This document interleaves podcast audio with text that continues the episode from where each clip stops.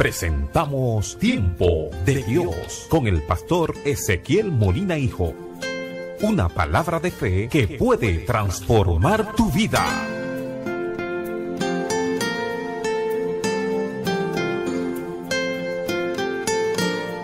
Todo lo que el hombre siembra, eso va a cosechar. No me canso de repetirle a la gente que hay que vivir todos los días creyendo que Dios cumplirá su promesa en nuestras vidas.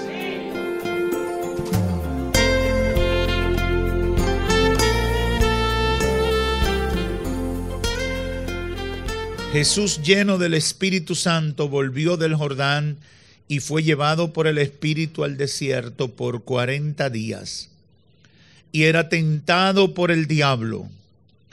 No comió nada en aquellos días, pasados los cuales tuvo hambre. Entonces el diablo le dijo, si eres hijo de Dios, di a esta piedra que se convierta en pan. Jesús respondiéndolo, respondiéndole dijo, escrito está, no solo de pan vivirá el hombre, sino de toda palabra de Dios. Pueden tomar asiento.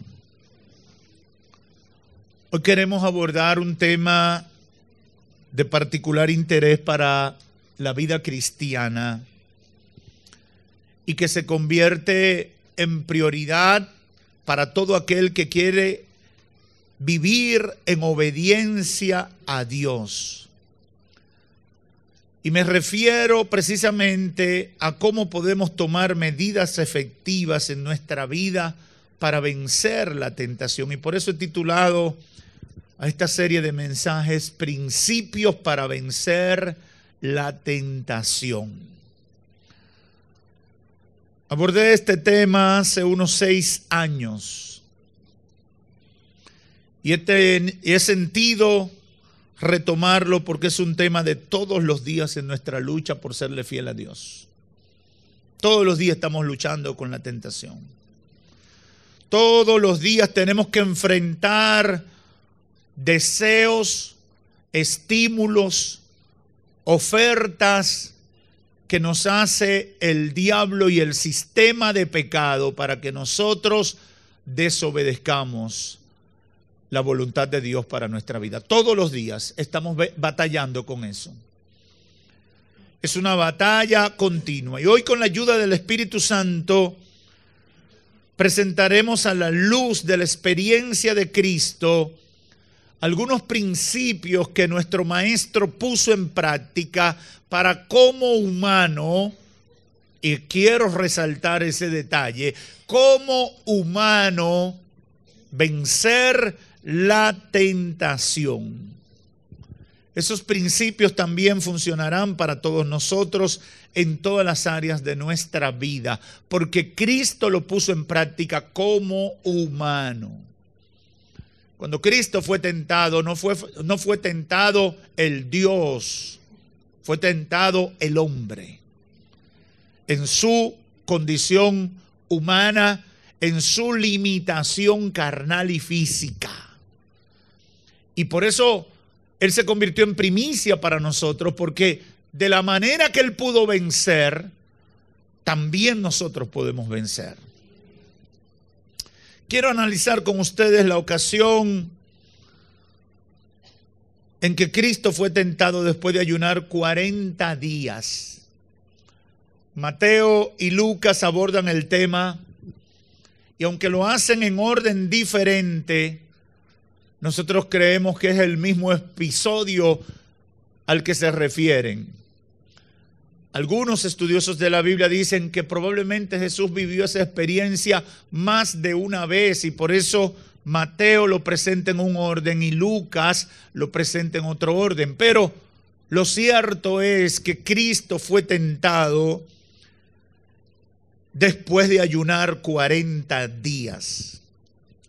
Lucas 1 al 3 dice que Jesús fue, luego de ser bautizado, fue llevado por el Espíritu al desierto por 40 días y era tentado por el diablo. Es sorprendente, llama la atención un hecho como esto. Pero vemos aquí que lo primero que pasa es que el Espíritu de Dios permite la situación en la cual Cristo va a ser sometido a prueba. Y eso es interesante. ¿Por qué? Porque muchas veces nosotros hacemos la idea de que lo mejor que nos podría pasar es que nunca pase algo malo, ninguna dificultad, ningún problema, ninguna tribulación pase en nuestra vida. Anhelamos eso. Es más, hay mucha gente que se ha convertido con la idea de que su vida sea una vida ideal, que nada malo ocurra en su vida que no tenga ninguna necesidad, que viva como en una caja de cristal aquí en el mundo y que nada le cause tribulación. Y déjeme decirle, lo primero que comenzamos a aprender de esta experiencia es, número uno, que toda persona temerosa de Dios y que quiere hacer la voluntad de Dios puede ser tentado. Nadie está excluido, ni tampoco significa que está abandonado por Dios o que realmente no es cristiano. Es decir, la tentación es como el sol que le da a todo el mundo. Así que no quiere decir que tú tienes un problema adicional ni que estás mal con Dios, ni nada por el estilo. El estilo, todos podemos ser tentados, todos somos, podemos estar expuestos a una tentación. Tampoco quiere decir que el Señor nos abandonó, nada de eso. Yo le digo a la gente con mucha frecuencia, el diablo es diablo, vive para ser diablo y trabaja haciendo diablura. Entonces no pretenda que el diablo se retire ni deje de hacer lo que Él hace, porque esa es su naturaleza, su función. Número dos, experimentar la tentación no es síntoma de debilidad espiritual. La tentación puede llegar hasta en los momentos de mayor intensidad espiritual, como ocurrió con Jesús después de un ayuno de 40 días. La tentación, Satanás no respeta que tú estés ayunando y que tú estés entregando el ayuno de Daniel hoy. Él te va a tentar. Y si puedes ridiculizarte durante un ayuno, ahí es que él le pone empeño. Míralo ayunando. Y entonces ahí le ofrece para que tú caigas. Ahora, lo fundamental viene a partir de la respuesta a esta pregunta. ¿Cómo reaccionó Jesús frente a la tentación? Porque yo creo que esa es la respuesta que nos va a ayudar a nosotros a aprovechar la experiencia de Cristo y tomar esos principios fundamentales para nosotros también vencer en la tentación. En el verso 3 del capítulo 4 de Lucas, Satanás desafía a Jesús a demostrar su poder como hijo de Dios, resolviendo un problema de una necesidad física que era natural y entendible después de 40 días de ayuno. Satanás le dice, si eres hijo de Dios, como tú tienes hambre, como tú no has visto a Linda, como tú te estás poniendo flaco y casi no tienes fuerza, hermano, le voy a decir algo. En estos días yo empecé a sentirme de que sin fuerza, hasta, hasta un día sentí que me estaba quedando un mareo. Yo tuve que reprender al diablo, digo, pero a mí nunca me ha dado mareo con Yo no sé cuánto le pasó experiencia similar, pero el diablo estaba tratando de meterme en la cabeza de que por una razón de salud yo tenía que abortar el ayuno. Porque, porque hay cosas así. Trabaja eso. Si eres hijo de Dios, di a esta piedra que se convierta en pan. Cristo después de 40 días sin comer, era natural que, tuviera mucha hambre. Dicen que en los procesos de ayuno, en los primeros días uno siente mucha hambre, pero después del tercer o cuarto día, sin ingerir alimento, el estómago se cierra y vuelve a abrirse cerca del día 40. Eso dice la medicina. Por lo tanto, cuando vuelves a hambre, entonces que viene con fuerza. 40 días sin comer tenía el Señor. Era razonable que pudiera considerar esta idea de Satanás de convertir las piedras en pan y así satisfacer su necesidad. Cuando meditaba en esto, el Espíritu Santo llamó mi atención sobre lo siguiente. La necesidad extrema en cualquier área de nuestra vida son oportunidades para el enemigo presentarnos tentación. Esos, esas áreas, esos temas que se han convertido en una necesidad para ti, Satanás te va a tentar ahí. Tú tienes problemas económicos, de finanzas, la tentación puede venir muy bien montada con un tema de finanza. Tú eres soltero o soltera y te sientes a veces solo o sola.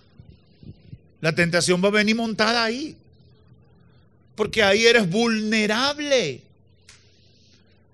Muchas áreas de nuestra vida se pueden convertir en escenarios favorables para que el diablo nos presente una tentación y debemos prestarle atención a eso.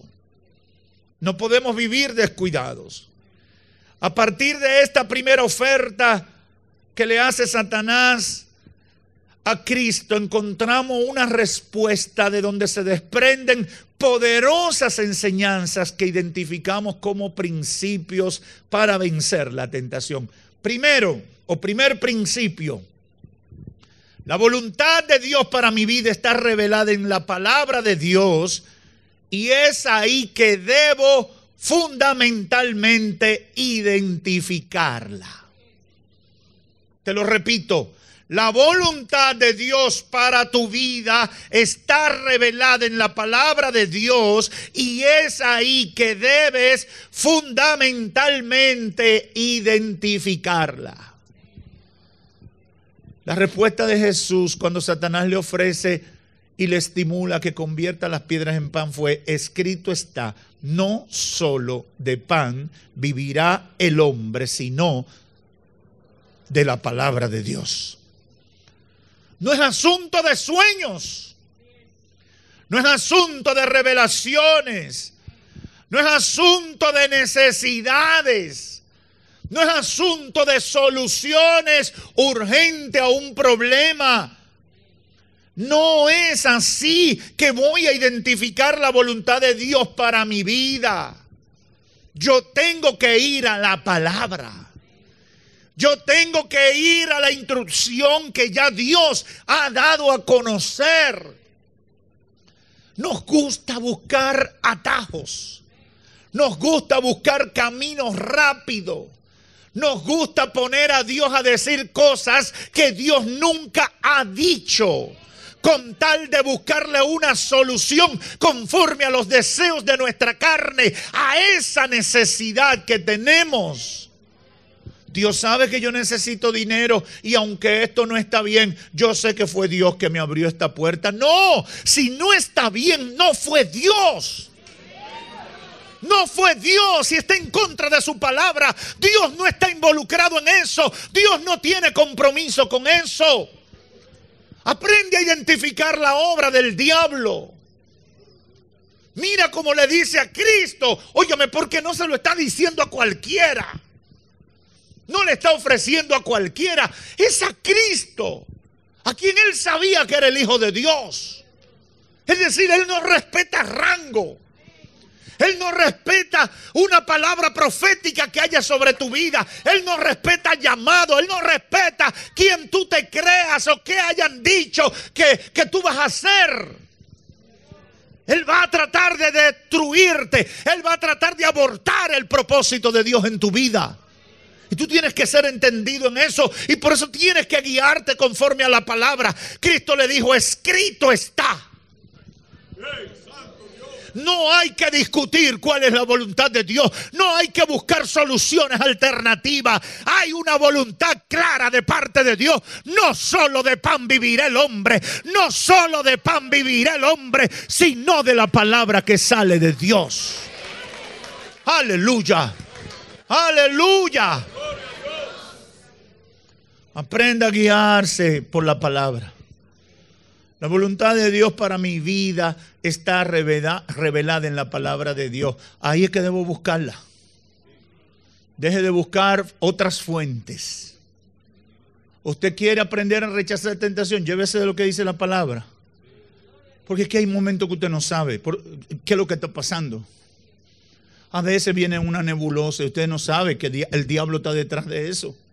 Pero si usted siempre seguía de lo que dice la palabra, nunca caerá en gancho, decimos los dominicanos. Segundo principio que identificamos en este momento de esta experiencia de Cristo es que Cristo no permitió que sus necesidades físicas lo llevaran a violentar la voluntad de Dios para su vida. La voluntad de Dios para su vida, él la sabía. Entonces yo no voy a hacer nada ni siquiera por una necesidad que atente contra eso. Las necesidades naturales o físicas van a traer debilidad o vulnerabilidad a nuestras vidas. Los apetitos de comida, de sexo, emociones o atracciones que sentimos, siempre Satanás lo utilizará como plataforma. Y hoy en día tenemos un reto mucho mayor con eso, porque la sociedad de hoy ha llevado los deseos y apetitos a un nivel que superan los principios de moralidad y de respeto para la sana convivencia y, por supuesto, a violar los mandamientos de Dios. Si lo deseas, tómalo. Si te gusta, hazlo. ¿Usted no ha oído filosofía de esa? Mucha gente que vive de eso, si te gusta, si te gusta no hay nada malo. Si te, si te agrada, tú, tú puedes. Se puede violentar la ley si eso te satisface, si esto te llena. Y esa es una trampa infernal. ¿Cómo di que sí me gusta? Pero a la carne le gusta en una gran mayoría de cosas, cosas que no agradan al Señor. Entonces yo tengo que tener mucho cuidado. Hace seis o siete años, Ariel Castro, el secuestrador de tres jóvenes en Cleveland, Ohio, de quienes abusó sexualmente, las maltrató física y emocionalmente durante 10 años en un cautiverio, declarando durante el juicio que lo condenó a cadena perpetua, dijo lo siguiente, no sé por qué me califican como un monstruo. Yo no soy un monstruo, sino solo una víctima de la adicción a la pornografía. En otras palabras, él está diciendo, tenía apetitos sexuales, pero no hice nada malo, solo que secuestré esas tres muchachas, las encarcelé y las tenía como esclavas sexuales, casi nada, por 10 años. Él no hizo nada. Es que él tenía mucho brío. Él tenía mucho líbido, él tenía muchas energías sexuales. Y entonces él tenía que buscarle solución a eso. Ay, el infeliz. Una víctima del diablo.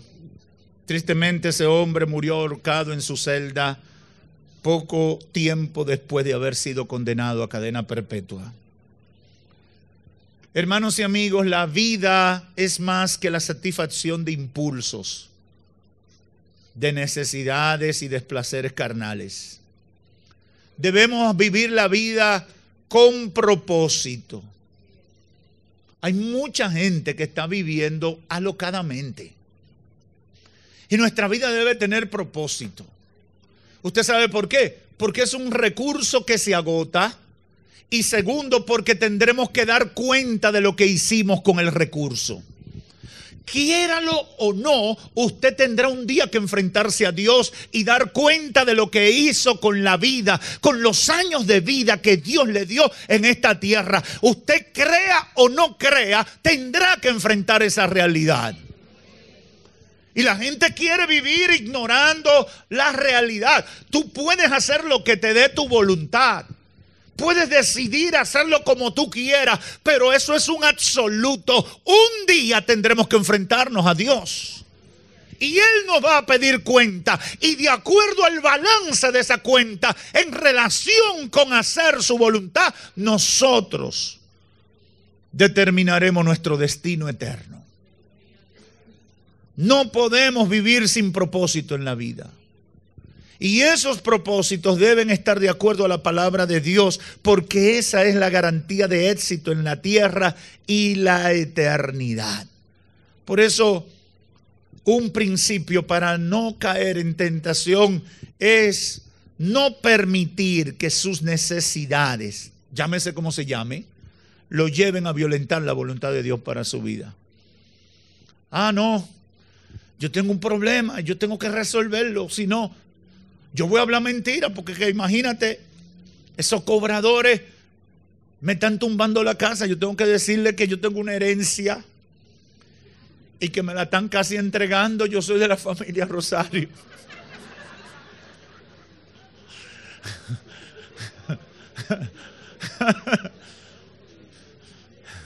A mí me están entregando un dinero para que me dejen quieto, pastor, porque yo no, mira, hasta la iglesia se me aparecen. Déjeme decirle, hay hermanos aquí que han tenido la batalla de que por muchas deudas los, cobradores vienen y se paran ahí al frente a esperarlo.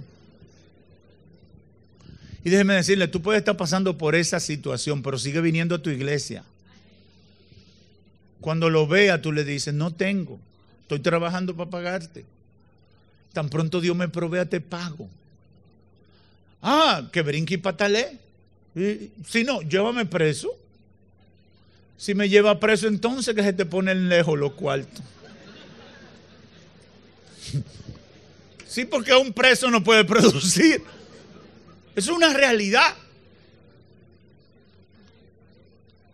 Hay un tercer principio que quiero señalar a la luz de esta experiencia y que identificamos en la reacción de Cristo frente a la tentación que el diablo le presenta aquí de convertir las piedras en pan. Y es que en la vida de Cristo, hacer la voluntad de Dios era prioridad en todos los movimientos alrededor de su vida. Y esto es determinante en la vida de cualquier persona que dice ser cristiano creo que debe ser una declaración de compromiso en cualquier persona que desea servirle al Señor. En la vida de Cristo, desde el principio hasta el final, Él quería hacer la voluntad de Dios. Y parece redundante, pero no lo es. Hay muchos cristianos hoy en día que no tienen como prioridad hacer la voluntad de Dios.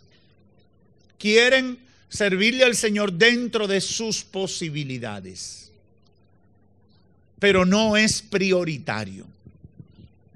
Y usted puede decir todo lo que usted quiera decir, pero el modelo de Cristo me enseña a mí que hacer la voluntad de Dios para mí debe ser prioridad. Todo en la vida de un cristiano debe estar determinado por si afecta o no afecta el que yo haga la voluntad de Dios. Eso me afecta, lo tumbo. Eso me entorpece en yo hacer la voluntad de Dios. Tiene que salirse del camino porque primero está Dios y luego todo lo demás. Hermanos, y yo quiero decirle a veces a algunos, cuando están en la primera etapa de la vida cristiana, eso lo tienen muy claro. Pero a medida que el tiempo pasa, y caen en un estado de mayor normalidad y tranquilidad en su vida espiritual, eso se le va olvidando y comienzan a ceder. No seas tan radical. El pastor está llamando ayuno, pero tú puedes ayunar cuando tú quieras, es verdad. Eso es verdad, tú puedes ayunar cuando tú quieras. Pero si tú eres un hombre o una mujer que está unido a una iglesia y en la iglesia hay un propósito, ¿por qué tú estás indiferente? Tú estás dejando que Satanás saque ventaja. Tú estás dejando para después. Y déjeme decirle, a lo que no se le pone una fecha, nunca llega. Todas las fechas llegan, pero si usted no pone fecha, hay gente que tienen 10 años, yo voy a rebajar. Y todos los días están más gordos. No le ponen una fecha. Tú tienes que decir, no, para el día 10 de febrero yo voy a perder 10 libras. Cuando tú pones eso, ya tú dices, espérate, ¿qué es lo que yo voy a hacer para llegar a esa meta? Tenemos batallas, tenemos luchas muy fuertes y mucha gente vive descuidada y cediendo en sus prioridades como el hacer la voluntad de Dios. Yo creo que es un llamado de atención. Cristo tenía muy claro que él quería hacer la voluntad de Dios. Y usted puede leerse los evangelios y se lo doy como tarea. Lea para que vea cómo continuamente Cristo está batallando con lo mismo. No, no, no, yo no puedo hacer eso porque yo tengo que hacer la voluntad de Dios. En los negocios de mi padre me conviene estar esto y aquello. Llegaban buscando a Cristo hasta para reconocerlo y para decirle lo importante y, de repente venían personalidades a buscar a Cristo para, para tratar y hablar con Él, porque en la medida que Dios te levanta, te da éxito, hay mucha gente que viene a cargarte y a crearte eh, eh, eh, problemas, a llenarte la agenda de cosas innecesarias. Cristo tenía muy claro, yo tengo que hacer la voluntad de mi Padre. Tú tienes, si tú quieres aprender a vencer la tentación, tienes que poner esto claro. Prioridad 1A. Yo quiero hacer la voluntad de Dios para mi vida. ¿Eso me afecta en hacer la voluntad de Dios para mi vida? No se puede. Pero mira que eso no tiene nada de malo. No tiene nada de malo teóricamente, pero me afecta en la prioridad de yo hacer la voluntad de Dios. Yo doy gloria a Dios por muchos hermanos que me han dicho, pastor, me ofrecieron un trabajo tal. Ganaba más dinero, pero eso implicaba que yo ni podía ir a la iglesia, ni podía trabajar en la obra de Dios. Y prefiero ganar menos dinero con tal de poder ir a la iglesia y trabajar en la obra de Dios. Eso es señal de un hombre, de una mujer que tiene como prioridad hacer la voluntad de Dios. Ah, pero eso hoy no la gente no le está prestando atención. ¿Quién se atreve a rechazar una residencia en Estados Unidos o Europa por hacer la voluntad de Dios? Hay mucha gente que no, la mayoría no. Pastor, yo me voy para allá, pero yo sé que allá no hay iglesia, yo sé que voy a estar a dos horas de una iglesia, pero pastor, usted sabe que yo quiero que mi familia eche para adelante. Pero si tú sabes que esa decisión acabará con tu vida espiritual, con tu propósito de hacer la voluntad de Dios, ¿qué es lo más importante en tu vida? Ganar un par de pesos, de dólares o de euros, o salvarte tú y tu familia. Porque vamos a ser claros. A veces me indigno con el discurso que tenemos y lo contradictorio de nuestras decisiones y acciones. No me diga que Dios es importante para ti. Demuéstrame con tu vida que Dios es lo más importante para ti. Aleluya.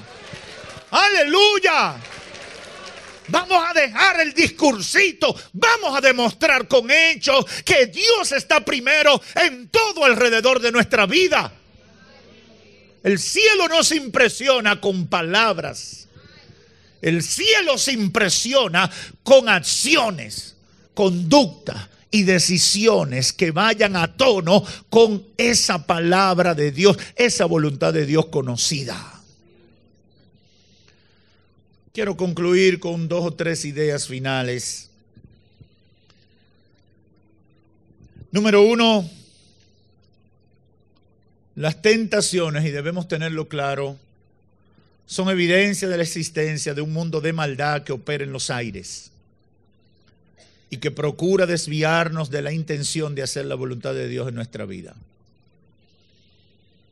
Mucha gente me ha preguntado si de verdad ellos dan para cristiano porque han sentido tentaciones como cuando eran inconversos. Y yo he tenido que decirle, la tentación es natural que venga a nuestra vida. Ser tentado no es síntoma de debilidad espiritual, ni tampoco de falta de desarrollo en la fe. Es simplemente ser sometido a prueba.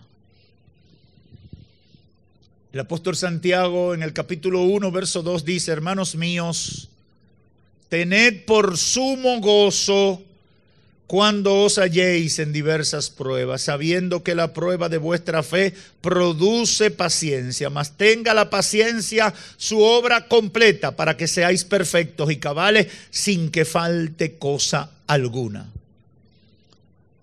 Yo no debo estarme exponiendo a las tentaciones, pero si llegan debo saber que son parte de la vida en esta tierra.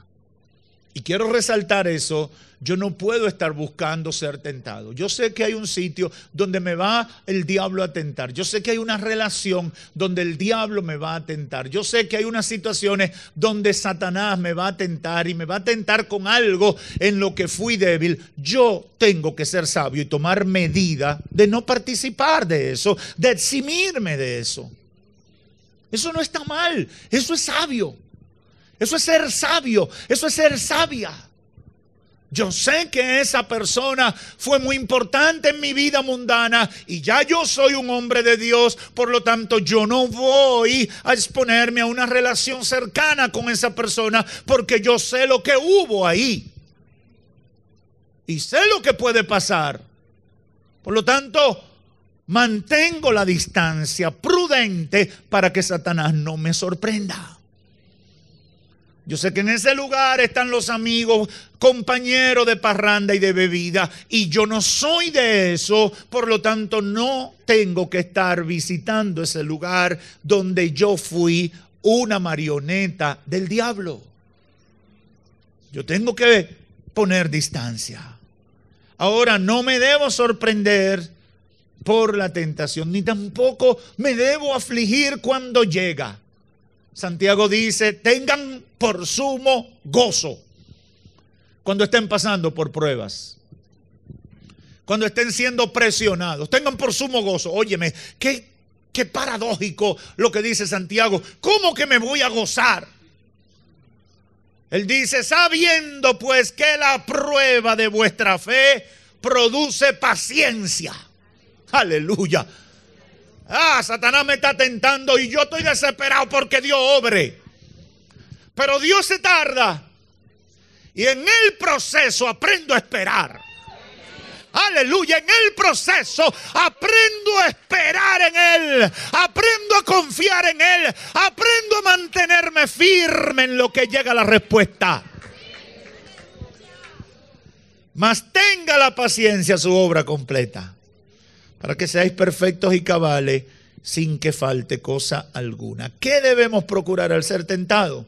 Salir victorioso. La prueba, la tentación debe convertirse en una oportunidad para yo conquistar una victoria. Satanás me la plantaste, pero en el nombre de Jesús, de esta salgo bien. Diablo me estás ofreciendo, pero en el nombre de Jesús te voy a derrotar.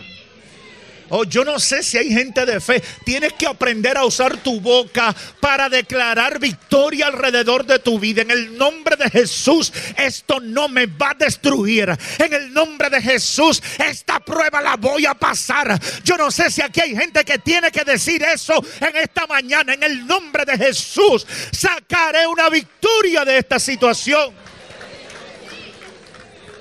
Aprende a usar tu boca para declarar victoria. Para declarar el clima, la atmósfera alrededor de esa tentación. El verso 12 de Santiago 1 dice, bienaventurado, dichoso el varón que soporta la tentación. Dichoso el siervo que soporta la tentación. Dichosa la mujer que soporta la tentación. Dichoso, bienaventurado el joven que soporta la tentación. Bienaventurado todos los que soportan la tentación.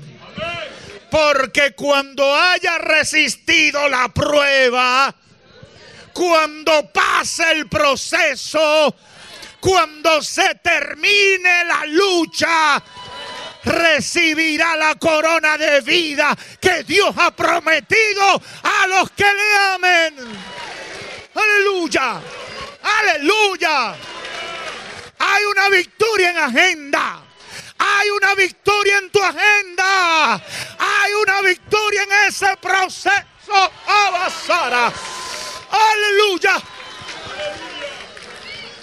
No es que eres masoquista, es que estás viviendo una victoria en el proceso. No eres depresivo, es que estás esperando una victoria en el proceso. Bienaventurado el que soporta y resiste. Ah, yo no soy de los que voy a fracasar. Yo soy de los que voy a tener éxito. En el nombre de Jesús, esta la paso yo. Aunque me muera, como dijo Job. Yo paso esto. Aunque deje el forro, yo paso esto. Aunque, se, aunque me quede en olla, yo paso esto.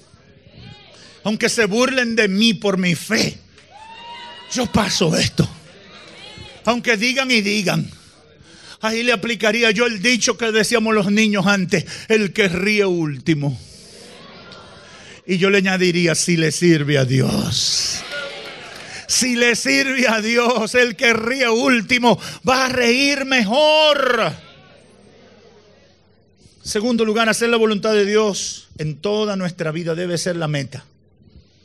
Porque eso nos garantiza la salvación y la victoria sobre la tentación.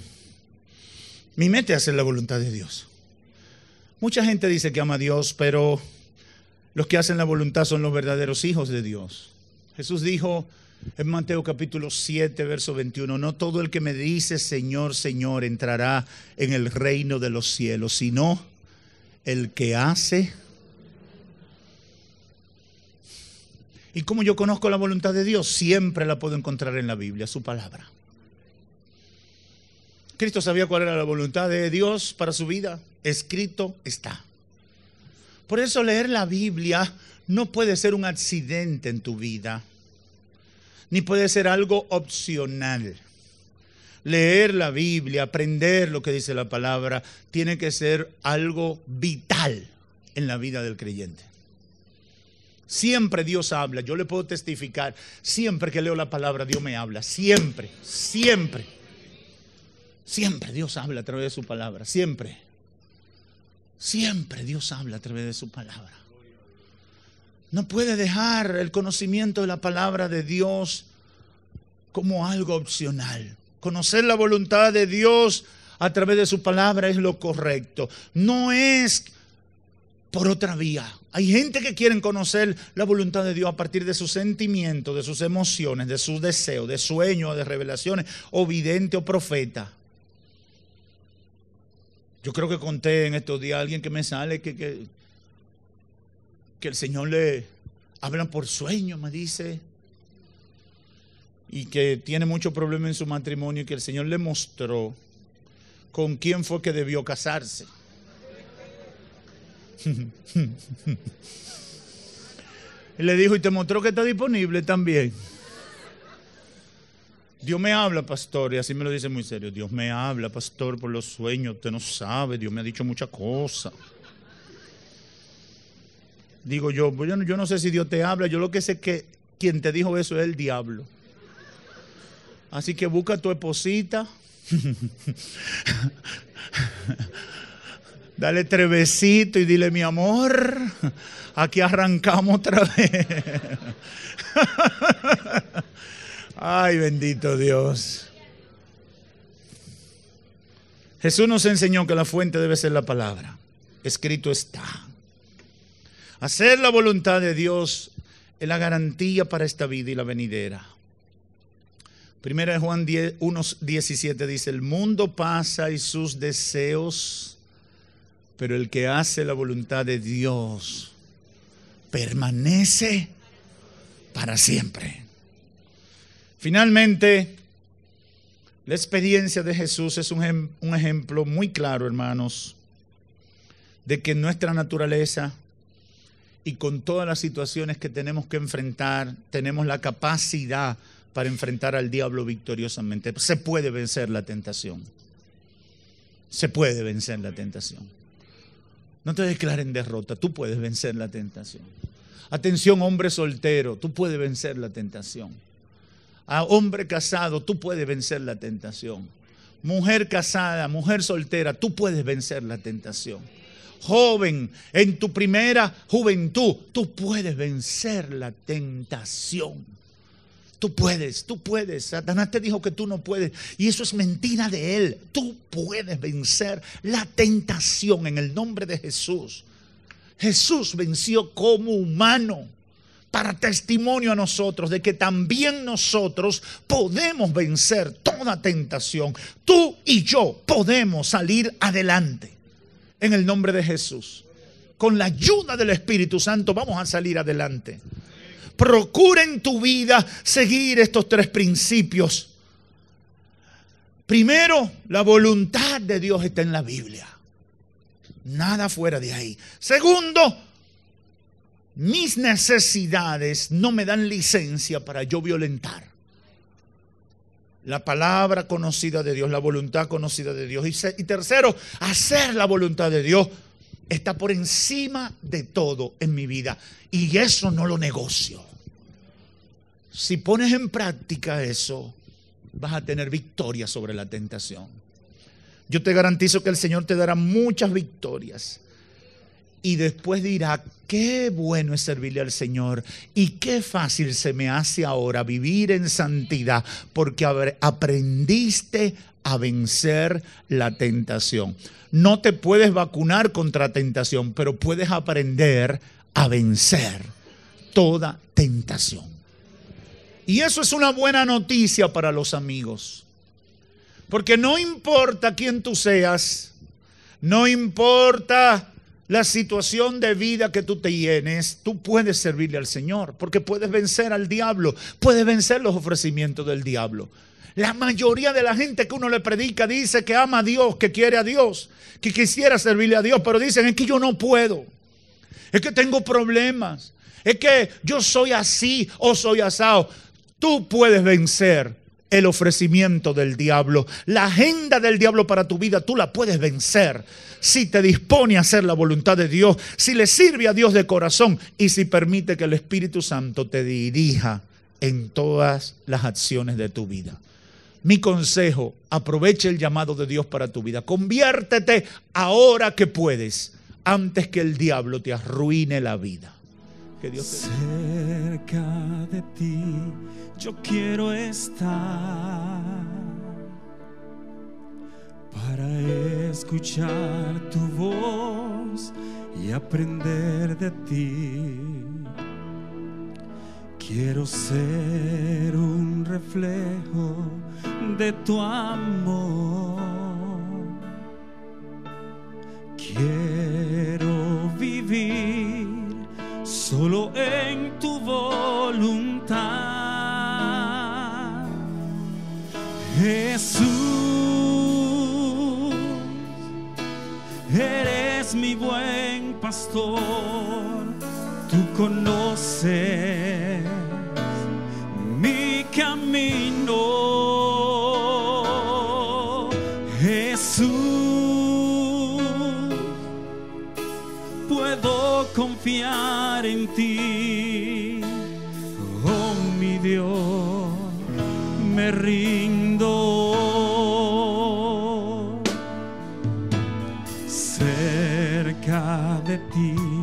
Yo quiero estar para escuchar tu voz y aprender de ti. Quiero ser, quiero ser un reflejo de tu amor. Quiero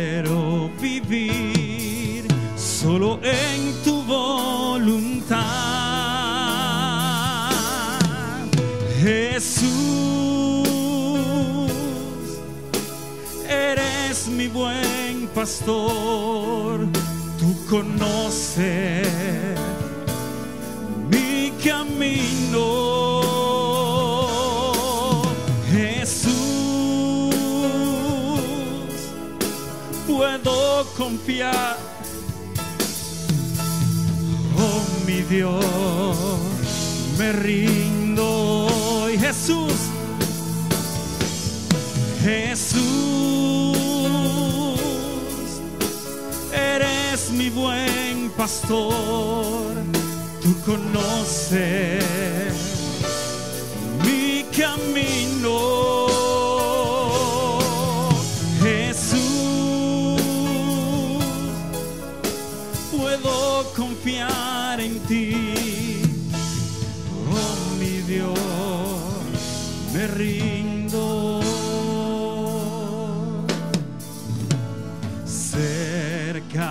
de ti, yo quiero estar para escuchar, para escuchar tu voz y aprender de ti.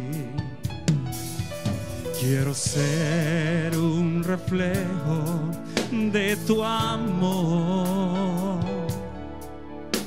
Yo quiero vivir solo en tu voluntad.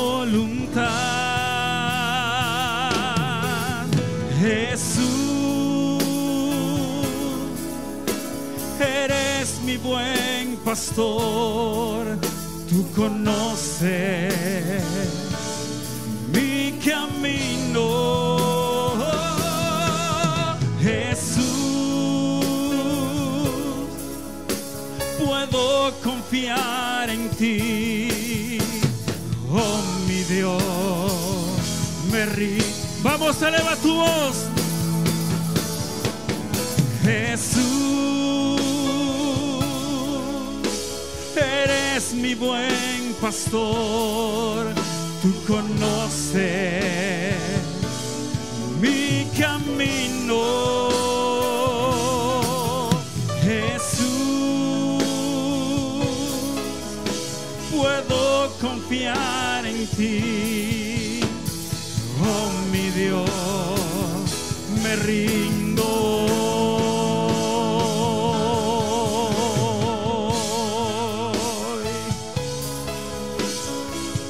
En ti confiamos, Señor.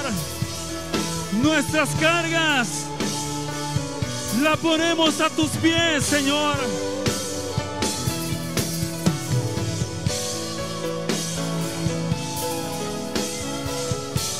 Deja de cargar, suelta, deposítate en las manos del buen pastor.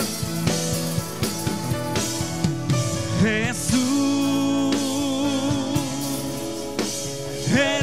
mi buen pastor, tú conoces mi camino.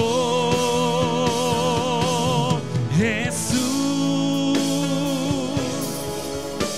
puedo confiar en ti, oh mi Dios. Vamos, quiero escuchar tu voz. Jesús, mi buen, tú conoces mi camino.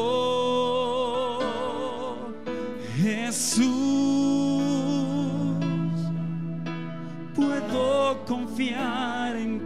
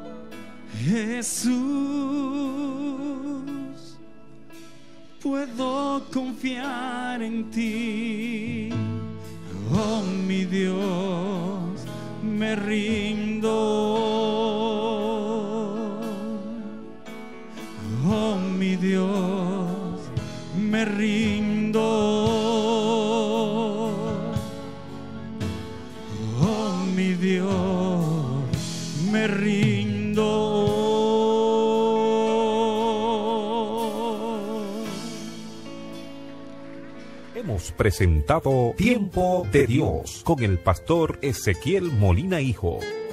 Esperamos que este tiempo haya sido una bendición para ti. Te invitamos a nuestra próxima presentación. Si quieres comunicarte con nosotros, envía un correo electrónico a eltiempodedios@gmail.com o llámanos al teléfono 809-813-1029 La Romana, República Dominicana. Tiempo de Dios.